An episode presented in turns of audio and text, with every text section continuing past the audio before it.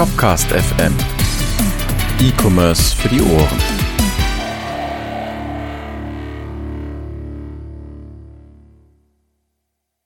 Moin Moin und herzlich willkommen zurück zu Shopcast FM. Mein Name ist Niklas. Ich bin Developer Evangelist bei Shopware und privat auf Shopcast unterwegs und ich bin hier mit dem wunderbaren Markus. Moin Moin. Hallöchen, ich bin Markus, wie Niklas gerade eben schon gesagt hat, ähm, und bin bei den Kellerkindern als äh, Support äh, Mensch da. Die offizielle Bezeichnung ist mir gerade irgendwie entfallen, das ist aber irgendwas Support, aber Technical machst, Support Agent, genau. Ja. ja, also diese ganzen Zahlungsanbieter, Plugins und Plugins, die die Kellerkinder haben, das mache ich, also den Support dahinter. Sehr gut. Ich stelle mal gerade mein Handy auf Stumm, fällt mir dabei so auf damit ich hier niemanden nerve. Apropos Nerven, wir nerven euch heute mit dem Thema WebAssembly. Und ist ähm, cool. ist cool, ne? Da bin ich diesmal so ein bisschen im Lied. Also ich habe mich damit schon auseinandergesetzt und äh, tatsächlich muss ich dazu sagen, ist nie produktiv leider bisher einsetzen können. Was unter anderem daran liegt, und da steigen wir fast schon ein, dass JavaScript eine ganze Menge heute kann. Ich habe ähm, zur Vorbereitung ja. versucht, ein Beispiel zu programmieren, ähm, äh, in dem JSON formatiert wird. Und das wollte ich mit WebAssembly einmal machen und mit JavaScript, um zu zeigen, wie toll WebAssembly ist. JavaScript war schneller. Okay, also da hätte ich dann eine spezielle Implementierung bauen müssen. Da fehlte mir die Zeit dafür. Ja, aber ich sag mal, es geht ja eigentlich auch nur darum, so ein bisschen einen, einen Überblick zu schaffen, was denn da jetzt der Unterschied ist. Aber jetzt mal eine bescheuerte Frage. Kommen wir auch noch zu. Ähm, hm? Also was ist denn das eigentlich so breitschwäbisch gefragt?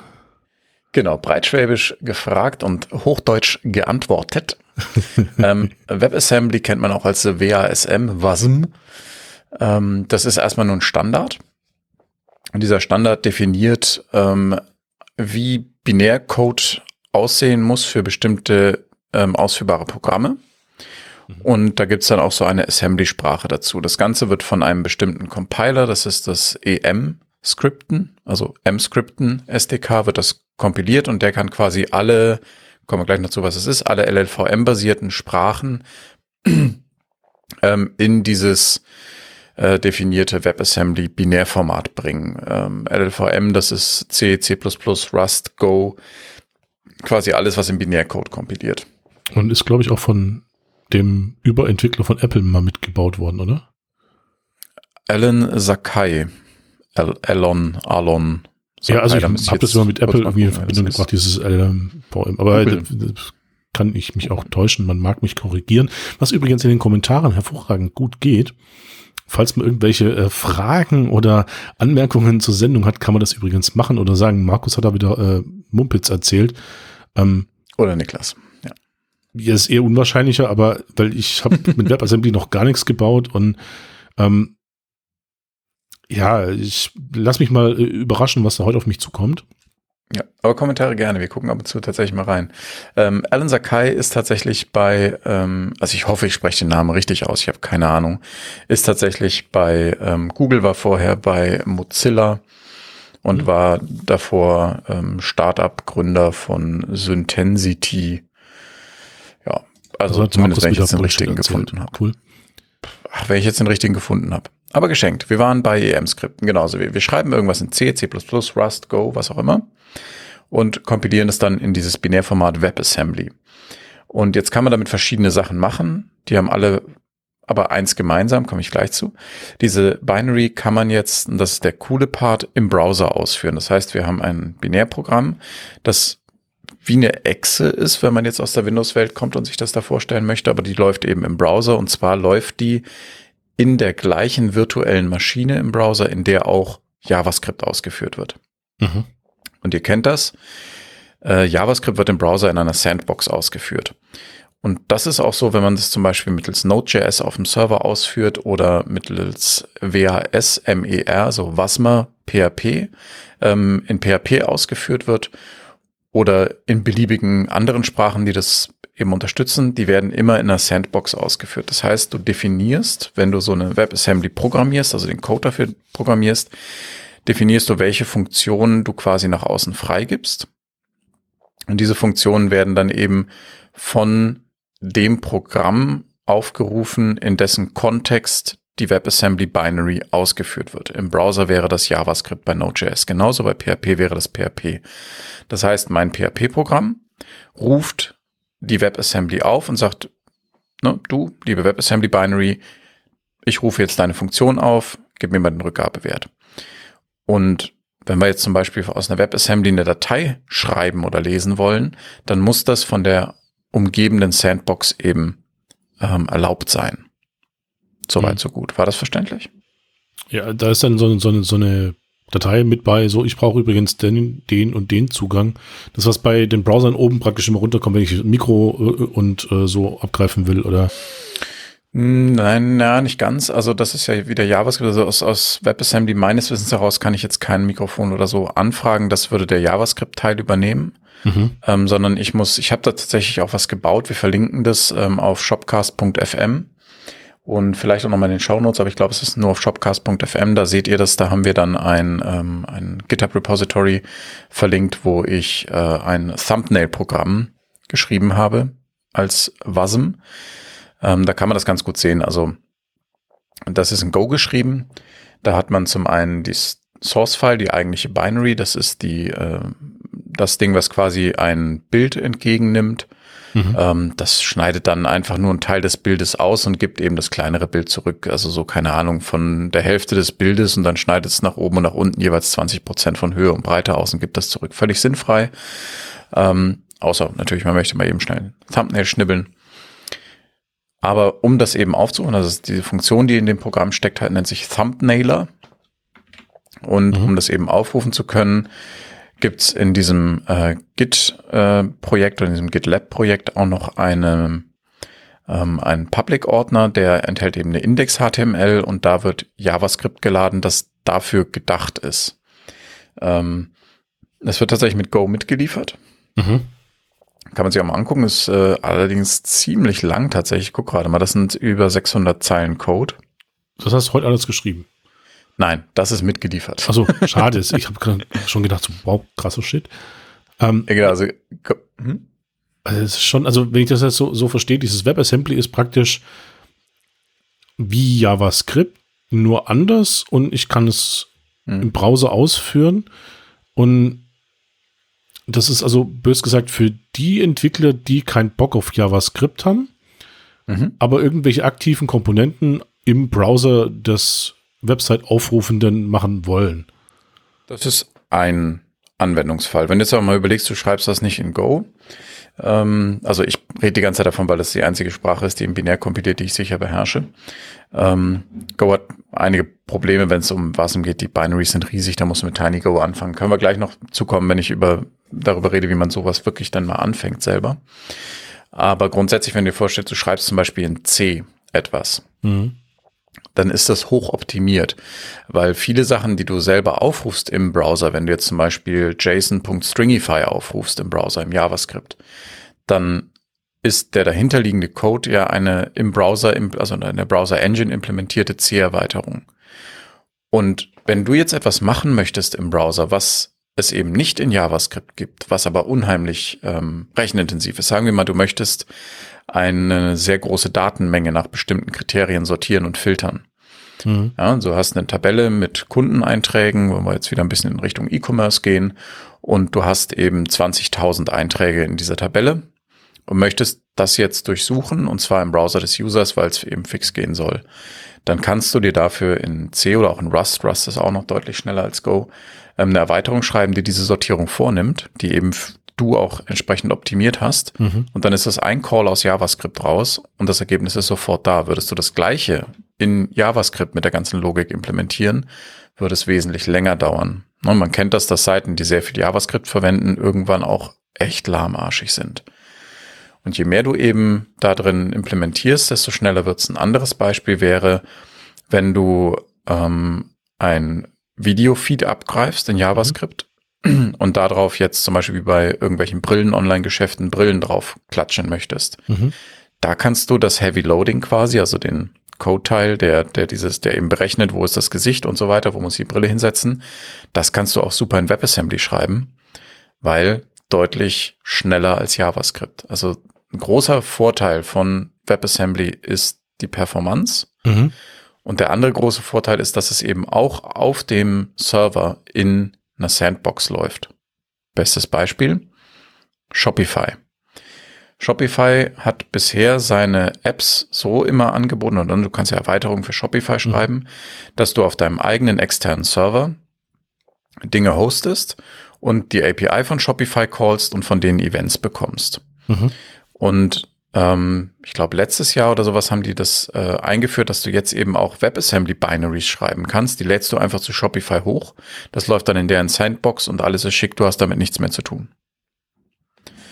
So, das, also dafür wäre es zum Beispiel auch was, weil dann kannst du eben Fremdprogramme in deiner Sandbox ausführen und dir ist es völlig egal, wer das geschrieben hat, was da drin passiert ist dir egal, du hast einfach äh, bestimmte Anforderungen daran, welche, also quasi Interfaces, über die du mit dem Code agierst, äh, interagierst und der Rest ist dir egal. Voll super. Achso, kleiner Fun Fact am Rande, WebAssembly ist äh, vier Jahre alt. Äh, was? Okay, also das heißt, also ich bin jetzt gerade so ein bisschen sprachlos, wie du merkst, weil ich so ein bisschen, ähm, so ansatzweise vielleicht so ein bisschen einen, einen Einblick bekomme, was damit möglich ist. Weil, mhm. wenn man jetzt mal so ein bisschen so ein, außerhalb von irgendwelchen Differenzen zwischen Frontend- und Backend-Entwickler äh, sieht, ähm, ist ja durchaus auch häufig äh, die Schwierigkeit, ähm, so diese JavaScript Riesendateien meistens irgendwie richtig gut zu entwickeln, weil JavaScript-Entwickler, die gut sind, sind rar gesät, würde ich jetzt mal sagen, weil es gibt ja so Menüs im Internet. Es gibt sehr viele, ja. Genau, also ja, ich möchte jetzt hier nicht irgendwie JavaScript-Entwickler dissen, also das definitiv nicht, aber ähm, jemand, der C kann ähm, oder Rust, ähm, ist ja schon eine andere Art von Programmieren danach gewöhnt, ähm, im Zweifelsfall auch sehr, sehr performance-lastig und kann damit eine Funktion nachliefern, die so ein JavaScript-Entwickler mit einem Node-Paket äh, vielleicht unter Umständen mit viel Glück ansatzweise hinbekommt, was dann aber wieder 15 andere Node-Pakete auch irgendwie wieder braucht. Und wenn ich mir überlege, wie ich jedes Mal die Wände hochgehe, wenn ich irgendwelche Node-Sachen baue, ähm, da vermute ich jetzt mal, dass es damit unter Umständen deutlich schneller funktionieren wird, weil die Abhängigkeiten halt wahrscheinlich einfach reduziert ja, werden könnten. Ja, also erstmal grundsätzlich weiß ich, was du meinst mit JavaScript-Entwickler. Gute sind rar gesät. Ähm, JavaScript ist natürlich eine Anfängersprache, weil alles, was du dafür brauchst, ist äh, Browser aufmachen, F12 drücken und du kannst anfangen, JavaScript zu lernen. Ähm, und dementsprechend ist es auch so, dass sehr viele Anfängerentwickler mit JavaScript arbeiten. So, das ist sicherlich so. Wir dürfen hier aber jetzt nicht die Anwendungsfälle vermischen. JavaScript ist deshalb stark, weil es mit einem DOM arbeitet. Das heißt, wenn ich HTML-Manipulation machen möchte, ist JavaScript das beste Tool, was es dafür gibt. Mhm. Ähm, das sieht man an Projekten wie Vue.js oder sowas. Wenn ich, aber sobald ich in den Bereich komme, wo ich, also und nebenbei, auch wenn ich mit, mit äh, WebAssembly arbeite, die DOM-Manipulation selber, das macht JavaScript. Das macht nicht okay. meine Binary. Ähm, es gibt Möglichkeiten, den DOM da reinzureichen und dann damit zu arbeiten, aber das ganze, die ganze Interaktion quasi übernimmt JavaScript. Und immer dann wird es interessant, WebAssembly einzusetzen, wenn du wirklich CPU-intensive Teile deiner eigentlich JavaScript-Applikation eben auslagern möchtest. Okay. Manchmal ist es ja aber auch so, also dass wenn ich jetzt irgendeine Webseite aufrufe, ich sehe, dass mein Chrome irgendwie schier am explodieren ist, ähm, weil da irgendwie ein Heavy Shit äh, irgendwie in JavaScript rumgerechnet mhm. werden muss, wo man sich teilweise denkt, so, das ist einfach nur eine fucking Webseite. Warum ist Chrome jetzt mit dem Tab bei 120 Prozent CPU-Auslastung? Ja, also das kommt immer darauf an, was, was da natürlich passiert. Ähm, keine Ahnung, sowas wie, wie ein Google Maps würde da sicherlich von profitieren oder ein, ein, äh, Online-Shop, der äh, auf dem T-Shirt irgendwas darstellen möchte oder sowas. Das sind Seiten, die, die da eben wirklich von, von profitieren. Wenn du jetzt einfach unheimlich viele DOM-Operationen hast und die nicht gut optimiert sind, dann hilft dir WebAssembly auch nicht. Leider. Also es ist schon eine relativ eingeschränkte Sache, aber gerade wenn man eben über E-Commerce nachdenkt, ähm, im, in der Storefront kann man das halt für äh, CPU-intensive Sachen machen. Geht auch noch weiter, nehmen wir gleich. Mhm. Ähm, oder eben in, äh, in der Administration oder sowas, wenn du da eben viel mit wirklich Daten hantierst, also Kundendaten, äh, Bestelldaten, was auch immer. Ja, oder man mit so irgendwie 200.000 oder 2 Millionen Artikel agieren muss und die irgendwelche ja, Systeme genau, halt genau. am explodieren sind.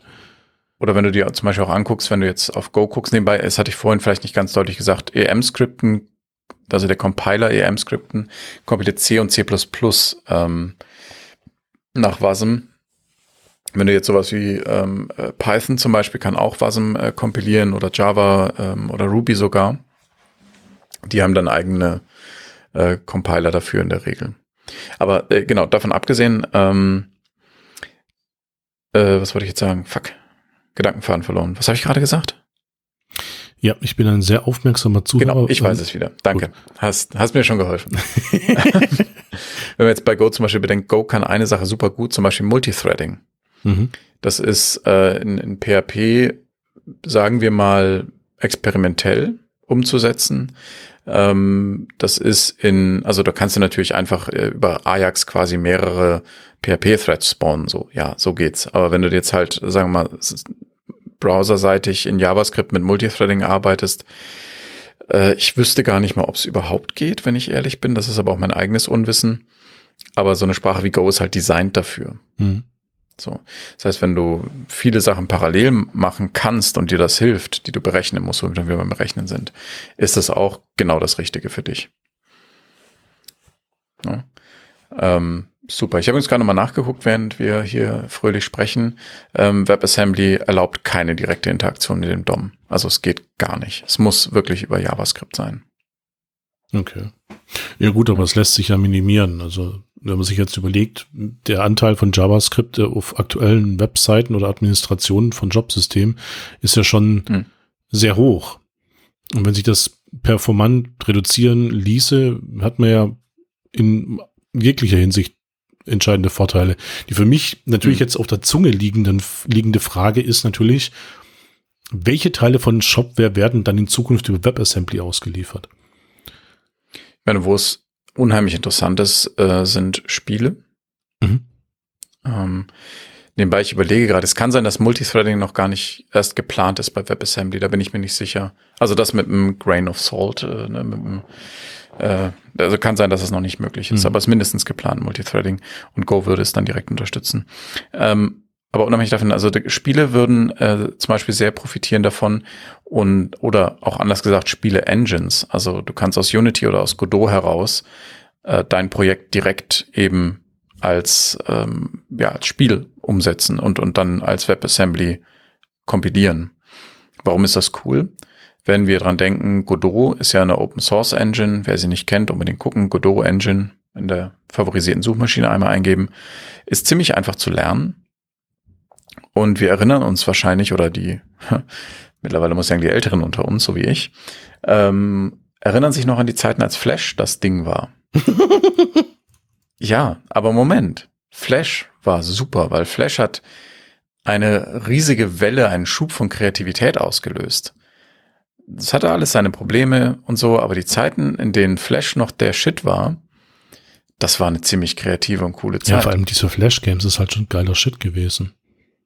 Ja, und, und die, die Einstiegshürde ist auch so gering, weil ganz ehrlich, wenn ich mir angucke, was du heute können musst, und, um ein einfaches, ein einfaches Spiel in äh, HTML5 und JavaScript zu schreiben, im Vergleich zu dem, was du bei Flash können musst, ähm, das, das ist, da ist, liegen Welten zwischen. Und ähm, wenn du jetzt so eine Engine wie Godot nimmst und äh, das dann nach WebAssembly kompilierst, kannst du einfach hochladen. YOLO, passt schon. Ähm, auch, es gibt auch Emulatoren zum Beispiel für irgendwelche alten Systeme, die dann in WebAssembly geschrieben werden. Also zum Beispiel ein Gameboy-Emulator. Das ist jetzt für. Oder Windows 95. Oder Windows 95, wobei das ein bisschen größer ist. Ich glaube, so bei 300 MB hört es auf. Da steigt dann auch ein Chrome oder so aus. Zumindest mobile. Zumindest on mobile. Was übrigens auch noch ein Vorteil ist, so eine WebAssembly läuft halt auch unabhängig vom System. Das ist natürlich schon nice, aber wenn ich mir überlege, ähm, heute ist ja schon so ein bisschen ähm, diese Ladezeiten so ein Problem. Also Google macht es mhm. zu einem Problem. Ähm, wie sieht es da denn eigentlich aus?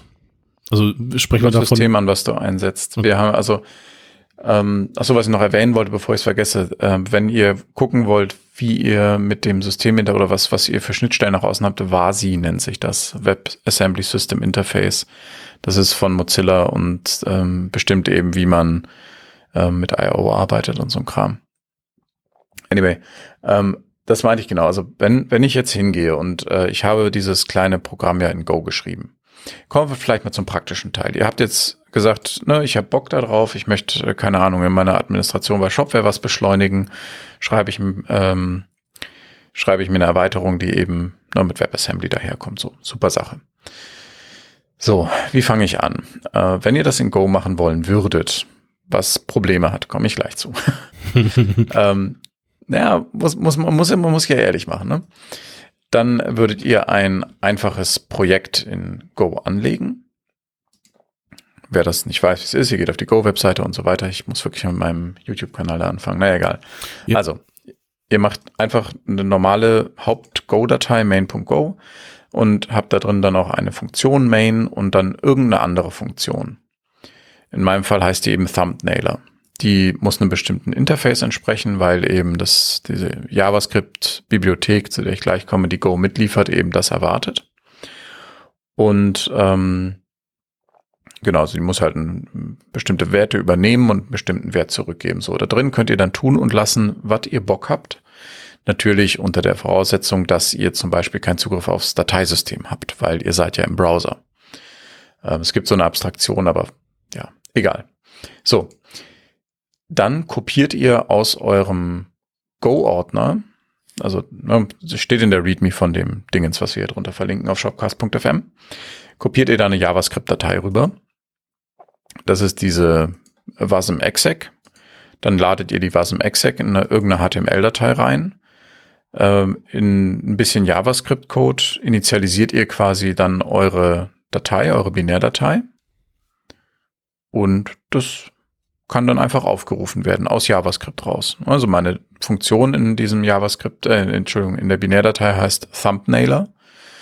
Das heißt, ich kann dann, also was ich in diesem Falle mache, ich kann ja einmal kurz so ein bisschen schon drüber gehen, ist, ich habe einen, ähm, einen Knopf, da einfach ein Dateielement, das heißt, da klickst du ganz normal drauf im HTML, äh, sagst, ich suche mir eine Datei aus, dann nimmst du halt ein JPEG, PNG, GIF, ist völlig egal. Und da ist ein On-Change-Listener drauf, sobald der getriggert wird. Ähm, passiert folgendes, der holt sich die, ähm, die Datei als Blob. Also du kannst einfach mit New Blob in JavaScript und dann eben auf das, auf das Input-Element zugreifen, dann kriegst du die mhm. quasi eingelesen, ähm, holst dir den Buffer da draus und dann übersetze ich diesen Buffer in Byte 64. Da habe ich jetzt auf die Schnelle keine schönere Lösung gefunden. Das heißt, an der Stelle habe ich, bin ich immer noch in JavaScript und habe jetzt diese Datei, dieses Bild als Base 64 kodierte Daten von der Festplatte gekratzt. Und das, dann rufe ich einfach diese in Go geschriebene Funktion auf, Thumbnailer mit der, mit der Base 64 String mhm. und kriege einen Base 64 String zurück. Den klatsche ich in ein Image Element, also ein Source Tag vom Image Element. Fertig ist die Laube. So, mehr, mehr passiert da nicht. Das Komplizierteste war rauszufinden, wie ich in JavaScript ähm, aus einem File-Upload-Element einen Base64-String String rausgebastelt bekomme. So. Das heißt also, das Go-Programm macht nicht viel. Ich kann mal gerade gucken, wie viel dieses Go-Programm an, ähm, an Zeilen hat, dass ihr davon mal eine ungefähre Vorstellung habt. Man wird ja auch in Lines of Code äh, gemessen als Programmierer, ne? Ja, ja wobei das ist ja auch so eine, so eine. ja, ja, macht, macht kein normaler Mensch, hoffe ich. Genau, also wir haben, wir reden hier über äh, 53 Zeilen Code und wenn man tatsächlich den ganzen Boilerplate-Code weglässt, sind es äh, 30 Zeilen Code, über die wir hier reden, ein bisschen weniger. Also das heißt 30 Zeilen eigentlicher Code und die kompilieren in Go zu, halte dich fest, fast drei Megabyte. Das ist eine Menge. Ja, das macht das Ganze ja schon wieder ein bisschen uninteressant. Aber warum? Ist jetzt die Frage, warum? Weil ich ähm, 2, 4, 6, 8, 10 Imports habe. Ich äh, importiere mir eine Image Library, ich in, äh, importiere mir eine Library, um Base 64 zu encodieren und so weiter und so weiter. Jetzt kann man auch, das ist, es gibt auch dafür in, ähm, in dem Beispiel in dem GitHub, äh, GitLab Repository gibt es dafür auch eine äh, Datei. Also es gibt eine Build-SH, die macht das mit Go und es gibt eine Tiny Build, die macht das mit TinyGo. TinyGo ist ein alternativer Go-Compiler, der macht aus der gleichen, aus exakt dem gleichen Quelltext eine Datei, die ist, ähm, ich glaube, äh, 300 Kilobyte groß ungefähr. Okay, also, also das heißt, lässt dann nur den, die notwendigen Teile drin und den Rest, den du nicht brauchst, genau. den schmeißt raus. Genau, dafür funktioniert aber jede zweite Library nicht, weil irgendwas in TinyGo nicht implementiert ist. Also das ist dann wirklich, wenn du nur äh, sehr einfache Datenoperationen machen möchtest, was man in der Realität aber auch meistens machen möchte. Also, ja, wenn also ich möchte ja nicht irgendwie 3 MB runterladen und dann nachher irgendwie so ein, ein kleines Rechteck aus dem Bild schnibbeln. So. Ja. genau, also das muss man, man muss aber sehen, wenn du dabei bist, gerade in Go 20 äh, Sachen zu importieren, schreibst du es vielleicht besser auf Serverseite. Hm. Ähm, so das, das, also ne, dafür ist, weil du, du möchtest rechenintensive Dinge da in WebAssembly abbilden und eben nicht ähm, irgendwie ein ganzes Programm, weil du zu faul bist, das in JavaScript zu schreiben, einfach nach Go schreiben. So, das, das nicht. Wenn du dir aber andere Projekte anguckst, zum Beispiel ein Rust oder ein C, C++, die kompilieren immer in so kleine Dateien, weil Go zum Beispiel bringt einen Garbage Collector mit und so ein Scheiß. Mhm. Also da, Go ist nicht dafür gemacht, muss man ehrlich sagen. Es ist halt eine sehr einfach zu erlernende Sprache oder eine, womit man sehr einfach starten kann, aber es ist nicht dafür gemacht. Und wenn du dir Rust anguckst, Gut. Wenn du anfängst, Rust zu lernen, solltest du die ersten ein, zwei Wochen keine anderen Menschen sehen, zumindest keine, die dich danach noch mögen sollen, ist zumindest meine Erfahrung. Weil Rust hat so andere Konzepte, als man das als Feldwald- und Wiesenprogrammierer, wie ich das bin, gewohnt ist. Ähm, das ist schon hart. Also gerade wenn es um äh, Besitz von Variablen geht äh, und Lebenszeit von Variablen, das ist Gott, Flashbacks. Ja, ja, egal. Ähm, damit hast du auf jeden Fall immer kleine, kleine Binaries und äh, das ist eine schicke Sache, sagen wir es mal so. Genau. Ähm, was wollte ich jetzt sagen? Ja, genau. Auf jeden Fall hast du dann eben deine Go-Binary äh, geschrieben. Kannst es entweder, wenn du, wenn du es nur zum Testen machst, kompilierst du das einfach so in deine große Datei oder eben mit TinyGo in eine kleinere, wo du dann im Zweifel mehr Probleme hast. Und ähm, es hat, glaube ich, sogar Memory Lag zumindest. Äh, irgendwo habe ich in dem Code wohl so was gemacht, was der normale Go, äh, Go-Dingens wegfrühstückt. Wenn ich das mit TinyGo mache und drei Bilder ähm, zu Thumbnails mache, dann fängt er auf einmal an und, ähm, und braucht ewig dafür. Also irgendwo ist ja noch ein Memory Lag. Na egal. So, und dann kompiliert man das und dann ist man fertig. Also es geht tatsächlich super simpel. Du kannst in fünf Minuten deine erste WebAssembly-Bums zusammengeschrödert haben. Nutzt Shopware sowas schon? Nein. Schade, warum nicht? Wofür? Naja, also ich denke jetzt so im, im Speziellen dran, wenn ich jetzt, jetzt übertreibe ich mal vielleicht so ein bisschen, äh, fünf Millionen Artikel habe und äh, da halt eine relativ schnelle Suche haben will, weil ich weiß jetzt nicht, ob da die von der Administration ich mit drei, vier Millionen Artikeln irgendwie so relativ sinnvoll hantieren kann. Und da wäre ja eigentlich die Lösung dann eher erstmal ein Elasticsearch. Also oder mehr Hardware, klar, aber ja, du musst auch überlegen. Also eine andere Sache ist natürlich, ähm, wenn du jetzt über einfach nur viele Daten redest und nicht komplexe Abhängigkeiten oder sowas, sondern einfach nur über viele Daten, dann müssen diese vielen Daten auch erstmal in den Browser gepumpt werden. Weil die WebAssembly läuft ja im Browser. Das heißt, wenn okay. du jetzt zwei Gigabyte Daten durchsuchen möchtest, musst du zwei Gigabyte Daten da reinpumpen. Ja. Das wird nichts. Ah, ah, ah. Schade. ja, also bei eBay ähm, haben die das zum Beispiel gemacht, ähm, um, das kann ich auch nochmal verlinken, um einen Barcode-Scanner zu bauen fürs Web. Und sie haben in WebAssembly einen Barcode-Scanner gebaut. Mhm. Das heißt, der ist überall gleich performant. Die haben den auch in C++ geschrieben. Ähm, und der läuft dann halt zum Beispiel auf dem, äh, auf dem Smartphone im Browser. Braucht man nicht schon die dritte oder vierte App dafür oder so? Das ist natürlich schon sehr genau. nice. Die, die, haben da tatsächlich auch, ähm, sehe ich gerade, die haben äh, Multithreading eingebaut. Eigentlich über, über JavaScript dann. Also nicht direkt in WebAssembly, mhm. sondern die haben das quasi ne, dann eben entsprechend gespawnt. Ist ein, ein, interessanter Artikel. Aber genau das, also auch eine, eine App müsste man dann quasi eben nicht, äh, nicht neu entwickeln. Es, es ist so, dass das nicht etwas ist, worin man jetzt alles programmieren möchte. Und für viele Leute ist auch, glaube ich, WebAssembly nicht direkt interessant. Man muss eine Sprache können, die das kann, viele können das nicht, die aus der mhm. Webentwicklerwelt kommen, weil PHP, JavaScript, mehr brauchst du nicht. Also klar, noch so Bash und so ein Kram, aber ja, dann wird hört's auch auf. Ja. Und du musst erstmal in Use Case kommen, wo das wirklich Sinn ergibt. Also gerade Grafikspielereien sind dafür prädestiniert. Und du kannst mit WebAssembly super gut auf dem Canvas rumrutschen in, in HTML und Dinge tun, was erfahrungsgemäß sehr, sehr schnell sehr ruckelig wird, wenn du es mit äh, JavaScript animierst mhm. und Dinge tust. Dafür ist es zum Beispiel super, was in dem Shop halt auch wieder cool ist, wenn du Produkte hast, die dafür gebaut sind, wenn du 3D-Ansichten hast oder sowas. WebAssembly, ja, so super. die Lampen, die man irgendwo hinstellt und mal gucken will, wie denn ähm, ja, die Lampe genau. in dem genau. Raum aussieht. Also da gibt's jetzt genau, zwar schon diese Lösung mit, mit von Apple und so, aber ich weiß nicht, wie das denn eingebaut werden kann. Wahrscheinlich ist es nichts anderes wie WebAssembly halt so ein bisschen in hübsch. Aber auch in, in, Zeiten von, äh, von einem, von einem äh, Corona jetzt könntest du eben als, als Store hingehen und sagen, besuch uns in unserem Store und könntest da quasi so ein kleines äh, 3D-Spiel haben, womit du den Laden belatschen kannst und da eben Dinge anklicken kannst. Das ist natürlich nichts, was man an einem Nachmittag baut, aber das sind Dinge, für die sich WebAssembly eignet. Könntest du in Unity, äh, Godot, ich weiß nicht, ob Unreal das unterstützt, bin ich nicht sicher, aber mindestens in, in Unity und Godot könntest du es bauen und dann eben auf einer extra Seite als WebAssembly direkt im Browser laufen haben, besuch uns in unserem Store. So.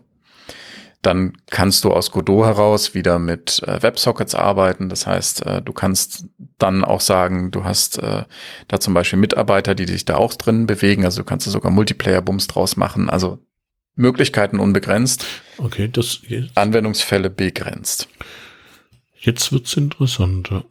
Jetzt wird's interessant, aber jetzt wird's auf einmal auch richtig, richtig Arbeit. Ja, Weil schon, das sind dann ich sag mal, krasse Projekte. Es ist ja nicht so, dass ich irgendwie, wenn was cool ist, das dann easy peasy ist, also eher seltener. ja, das stimmt. Aber das ist immer das Erste, was man sich hier fragen muss. Braucht man überhaupt irgendwo diese Performance-Verbesserung? Ja, aber da können wir jetzt ja wieder so einen Bogen spannen, so unserer AI-Folge äh, von äh, einiger mhm. Zeit her. Ähm, da haben wir sicherlich auch Möglichkeiten, damit WebAssembly-Dinge zu tun. Gerade wenn man da mit irgendwelchen Websockets spricht und so Späße. Mhm. Könnte man sich da schon irgendwie ähm, irgendwelche, ich will das nicht aussprechen, aber so schöne Dinge rausfinden, welcher User ist denn das, der gerade vor mir sitzt? Mhm. Oder ähm, Nee, ist völlig richtig. Ich meine, es ist ja auch so, dass du nicht äh, übersehen darfst, es gibt unheimlich viele in C, C++ geschriebene Libraries, die eventuell deinem Projekt irgendwie dienlich sind und die du dann eben kompilieren kannst und einfach im Browser benutzen kannst. Also zum Beispiel eine QR-Code-Generierungslibrary würde dann im Browser laufen. So. Ja. Gut, gibt's wahrscheinlich jetzt auch in JavaScript, aber wenn du eben sagst, äh, ich mache das bisher serverseitig und JavaScript ist mir zu buggy, weil in zwei von drei Mobile-Browsern läuft's nicht. So, dann könntest du das eben damit machen. Und vor allem, wenn man es sicher haben will. Ähm, ja. Ich würde es mal behaupten wollen, so ein Binary kriegst du halt nicht mal einfach aufgebrochen und reingeguckt, was für ein Code da drin steckt, sondern es ist halt einfach ein Binary, was halt maschinenlesbar ist und jetzt nicht unbedingt im Quelltext vorliegt wie JavaScript. Mhm. Ich habe übrigens gerade mal äh, eine, eine Seite gefunden, die muss ich unbedingt auch noch verlinken in der die Sprachen, die im Moment in WebAssembly kompilieren, oder ein, das wird auch nicht komplett sein, ne, aber sind die eben aufgelistet und vor allem mit dem Status, also Work in Progress, Unstable but Usable oder Stable for Production Usage. Mhm. Ähm, das ist ganz cool, weil da sind Sachen drin, die hätte ich zum Beispiel nicht erwartet. Lua zum Beispiel hat eine stabile WASM-Implementierung. Äh, was? Ich weiß nicht, so eine, so eine Skriptsprache für so irgendwie Interface-Steuerung in Programmen oder so Späße. Lua ist etwas, was du in ein anderes Programm in der Regel an, einbindest, ja. ja. Also Podcaster also, kennen das, äh, wenn es um äh, Podcasting-Software geht, da es lässt sich mit Lua ziemlich viel machen. Ähm, ja. ja. Definitiv. Das, ja, ja, auf jeden Fall. Ist cool. Und, und jetzt, und jetzt halte ich fest, TypeScript. Äh, okay. Bist du umgefallen oder weißt du nicht genau, was ich damit meine? Nein, nein, also ich, ich, ich versuche das gerade zu parsen, weil TypeScript ist jetzt, ist, sorry für meine. Unwissenheit, das wird jetzt auch gleich blamabel für mich, aber ist doch sowas ähnliches wie JavaScript, ne? Nein, ähm, TypeScript ist keine Sprache an und für sich, sondern TypeScript ist eine Syntax, die in JavaScript kompiliert. Sowas wie SAS oder LESS und Ach CSS. So, okay. Das Schöne ist, du hast halt in, wenn du in TypeScript schreibst, hast du halt trotzdem Typsicherheit und sowas. Das, ähm, weil solange du dich in dem, ich nenne es jetzt mal Dialekt, mir fällt der Fachbegriff gerade nicht ein, bewegst, ähm, musst du dich halt auch an die Regeln halten. So. Ja. Also das war schon, es gibt ähm, Assembly Script und Assembly Script kompiliert eine äh, etwas schärfere, also eine strikte Variante quasi von TypeScript, mhm. also sozusagen JavaScript mit Typen ähm, zu WebAssembly. Aber jetzt wird ja das. Das heißt, wenn du als JavaScript-Entwickler TypeScript kannst, kannst du einfach nur mit einem npm install, ich weiß nicht, Assembly Script oder was auch immer, äh, ich verlinke es mal, kannst du auch damit einfach anfangen und kannst dann in, in TypeScript, was du eh schon kannst, äh, dein Dingens schreiben, deine, äh, ne? Je nachdem deine, dann wahrscheinlich entsprechend in JavaScript Performance dann nachher auch äh, für WebAssembly. Ich meine, nee, nee, das wird, das wird zu WASM kompiliert. Also das ist genauso, als würde es hättest du es in C geschrieben. Echt? Okay, krass. Das heißt, man das kann ja sogar als JavaScript-Entwickler nachher performant äh, Programme, Entschuldigung, schlechter Scherz jetzt, aber. ist ein schlechter Scherz, ja, aber ich weiß, was du meinst. Man kann die performance-intensiven Teile seiner Applikation ähm, ersetzen, ja. Es wird auch da Einschränkungen geben. Ja. Ist übrigens äh, tatsächlich auch ein äh, ganz schön gut gesponsertes Projekt, sehe ich gerade. Ja, Shopify sponsert. Wen wundert's, die arbeiten ja viel mit WebAssembly. Tatsächlich.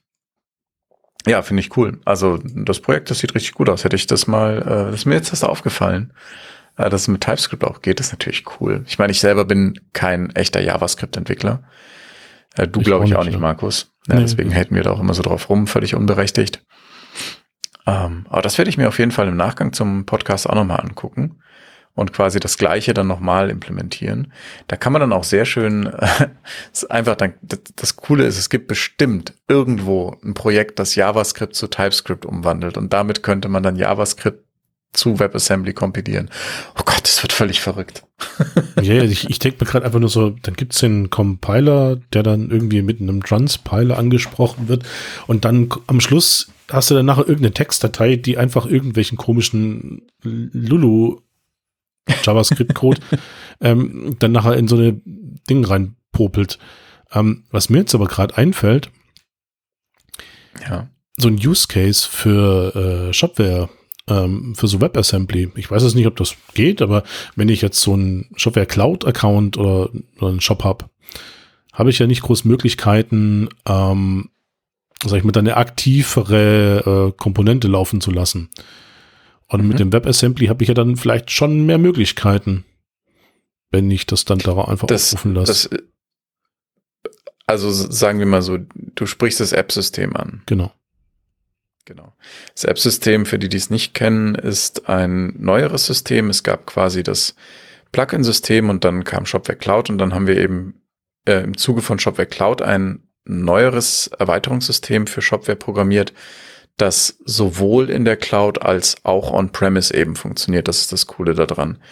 Ähm, was auch in Zukunft dann eben stärker aufgebaut wird. Ähm, und da haben wir eben äh, ein Eventsystem innerhalb von Shopware, wo man sich dann mit Webhooks registrieren kann. Ähm, dann, also da geht noch mehr, du kannst auch nur lokal, aber ist egal. So, also so. Und das funktioniert quasi so ein bisschen wie das, wie das äh, alte Shopify-System. Also das heißt, du hast dann, wenn du Logik äh, haben willst, die du normalerweise bei Plugins früher in PHP gebaut hättest, schreibst du die eben in uns doch egal auf deinem Server, ähm, kriegst das Event rein und kannst dann eben die API zurückcallen. So. Das ist das grobe Prinzip. Und ähm, die Ursprungsidee für das App-System war tatsächlich das, was Shopify jetzt macht. Das heißt, die Ursprungsidee war, dass wir eine Sandbox haben bei uns auf dem Server. Mhm. So, jetzt, was du sagst mit WebAssembly, ähm, wäre eine Möglichkeit. Das heißt, dass wir WebAssembly auf dem Server ausführen. Das meinst du ja, richtig? Ja, auch. Oder halt irgendeine Funktionalität, die ich halt irgendwie fürs Frontend für meinen Shop gern hätte. Das kannst du sowieso machen. Ob App-System-Plugin oder was, das ist ja egal. Das ist einfach nur eine Binary, die du über WebAssembly lädst. Das kannst du machen. So, wenn du es aber auf dem Server ausführen möchtest, ähm, dann kippt dieser Vorteil, dass du es auch on-premise einsetzen kannst, weil dann setzt du quasi voraus, dass die Person, die Shopware installiert, bei sich lokal entweder Node.js installiert hat oder was auch immer, das eben im Hintergrund läuft und das ausführen kann. Und das kann man so nicht voraussetzen. Mit PHP gibt's Wasmer, dass das kann. Das braucht meines Wissens aber auch noch Erweiterung und war zu dem Zeitpunkt, und jetzt kommen wir zu der eigentlichen Krux, zu dem Zeitpunkt, wo das Ganze dann in die Wege geleitet wurde und angefangen wurde, da war das alles noch nicht so weit. Wir haben gerade darüber gesprochen. WebAssembly gibt es seit 2017. So, also ne, deswegen, also wir ja. reden hier über einen relativ kurzen Zeitraum, wo sehr, sehr viel Entwicklung stattgefunden hat. Ja, wobei fürs Web ist er schon fast schon alt.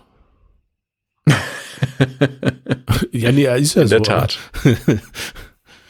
Für das Web hat's schon Bart. Naja, nicht ganz. Also ich meine, ich kann auch heute immer noch Leute damit begeistern, äh, hey, soll ich dir mal erzählen, wie du, wie du mit Go arbeitest? So gibt's ähm, oder gab es, als ich noch zu Konferenzen gegangen bin vor, vor dem großen C, gab es immer Leute, die gesagt haben, oh ja, erzähl mal, mach mal ne, hier Lightning-Vortrag in der Halle.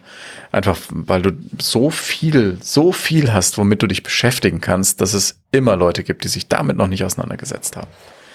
Es ist auch garantiert bei WebAssembly so. Ja, und dann ist ja das nächste Problem, es stehen ja immer irgendwelche Leute auf, hey, ich habe das geilere Framework wie jetzt Angular geschrieben oder ich habe jetzt das geilere Framework geschrieben für PHP, ist ja, voll geil. Und irgendwann. Aber gut, da bin ich, bin ich ein bisschen zu alt für, glaube ich. Ja, ich ja auch. Also ich sag mal, das ist halt jetzt, also es wird schnell eine neue Kuh durchs Dorf getrieben und am Schluss ist es im Endeffekt alles das Gleiche, nur mit einer anderen Geschmacksrichtung. Ob mir das jetzt nach Vanille schmeckt oder irgendwie nach Erdbeer, ja. ist mir jetzt dann halt im Zweifelsfall auch Latte, wenn es mich sagt. Wobei man, es gibt, es gibt Ausnahmen. Also im Sinne von Programmiersprachen ist Go definitiv eine Ausnahme, ist jetzt nicht Thema von diesem Podcast. WebAssembly ist hier aber auch eine Ausnahme, weil es eben eine Möglichkeit ist, innerhalb im Browser spezifisch innerhalb der JavaScript VM, ansonsten eben innerhalb einer mehr oder weniger selbstdefinierten VM Code auszuführen, der eben wirklich gesandboxed ist und der aber Binärcode ist. Und das ist einfach anders nicht möglich. Ja, da wird glaub, sicherlich eine Evolution geben, aber das ist, ja. Das ist ein Riesenvorteil, dieses Binäre. Weil ich halt Wenn man einen Anwendungsfall dafür hat. Genau. Also ich kann da ja dann, was ich jetzt bei JavaScript eher nicht machen sollte, irgendwelche Zugangsdaten auch irgendwie rein dingseln. Nein, das solltest du da auch nicht machen. Ach, so Sicherheit. Hallo. Nein, du kannst es dekompilieren und du gibst es dem User. Ach so, okay. Ja. Dann nein. will ich nichts gesagt haben. Gut. Aber auch für euch da draußen, nein. alles, alles, was ihr an den User gebt, behandelt es als Klartext. Also man kann aus Binärdateien Strings auslesen. Auch wenn die obfuscated sind. Es, ach Gott, es gab, das war ja bei PHP schon so, ähm, wie hieß denn dieses PHP-Encryption-Ding? IronCube? Ja, genau, IronCube.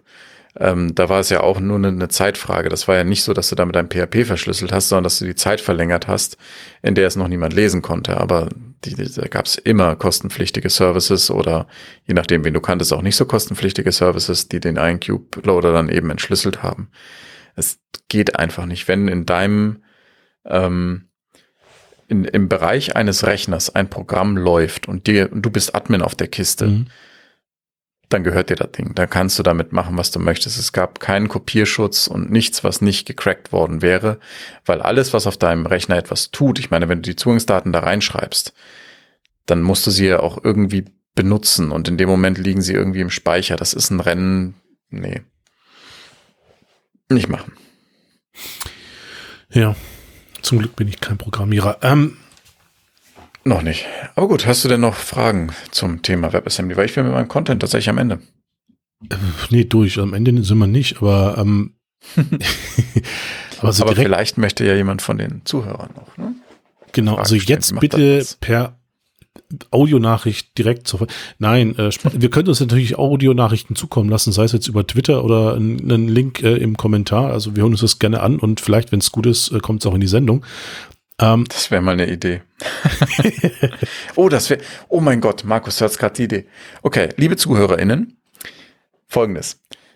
Ähm, schreibt uns gerne an leserbrief at shopcast.fm mit einer Audiodatei, das kann ein YouTube-Video sein, wie auch immer. Es sollte nicht klingen, als hättet ihr das mit dem äh, Nokia 3310 aufgenommen, aber solange das in Ordnung ist und es nicht unflätig ist, können wir in Zukunft sicherlich ein bis zwei Leserbriefe in Anführungsstrichen in Podcastform mit reinnehmen. Das würden wir dann ans Ende vom Podcast packen und dann eben sagen, hier sind die Leserbriefe. Wenn denn einer kommt, würden wir das machen. Ja. Es sollte jetzt aber auch nicht so werbend sein mit irgendwie, komm zu meiner ähm, Kreti-Bleti äh, Agentur. Das will man, glaube ich, nicht mit reinnehmen. Was? Nein, nein, nein, nein, nein. Werbung nicht, das muss schon contentbezogen sein. Ja, soll ein Leserbrief sein, ne? Dann sagt man, Markus, du äh, bärtiger Trottel hast wir, ne? So, also natürlich nett. Genau. Nur ich darf ihn bärtiger Trottel nennen. genau. Genau. Ähm, dann nee, ist an der Stelle definitiv äh, Kurzzeit, um äh, Edin von Webversiert zu danken. Äh, ja, natürlich. Danke, ja, Edin. Für sein Sponsoring, weil er ja aktuell pausiert und wir trotzdem noch seine Infrastruktur nutzen dürfen. Wir Danke. sind im Herzen verbunden. Und ansonsten sind wir durch, oder? Ja, nee, ich habe jetzt so direkt ins auch keine Frage mehr. Ähm, ich habe ein bisschen mehr verstanden von vorhin, weil ich bin ehrlich, ich habe da WebAssembly, ja, wieder so ein neuer Webscheiß, der irgendwie was kann, was ich nicht verstehe. Ähm, jetzt weiß ich zumindest, was es ist, was es macht und wie ich es einsetzen könnte, wenn ich es nutzen könnte. C kann ich nicht, C++ kann ich nicht. Ähm, Go. Aber TypeScript quasi. Ja, ja, ja, genau. Mhm. Ja, dann kannst du doch schon was. Und ansonsten gibt es ja auch noch Brainfuck.net. Brainfuck.net, ja. Nee, nee, das sind unterschiedliche Dinge. Brainfuck ich weiß, ich wollte das jetzt nur okay. zusammen. C-Sharp zum Beispiel. Ja. C-Hashtag. Also ja. es gibt, es gibt einiges. genau. Ja, dann äh, würde ich unseren äh, ZuhörerInnen ganz fürchterlich fürs Zuhören danken. Jo, Dankeschön. Und wir sehen uns, äh, hören uns demnächst wieder. Genau, wenn ihr Themenvorschläge habt, meldet euch und Kommentiert auf shopcast.fm. Genau. Bis dann. Bis Tschüss. dann. Ciao.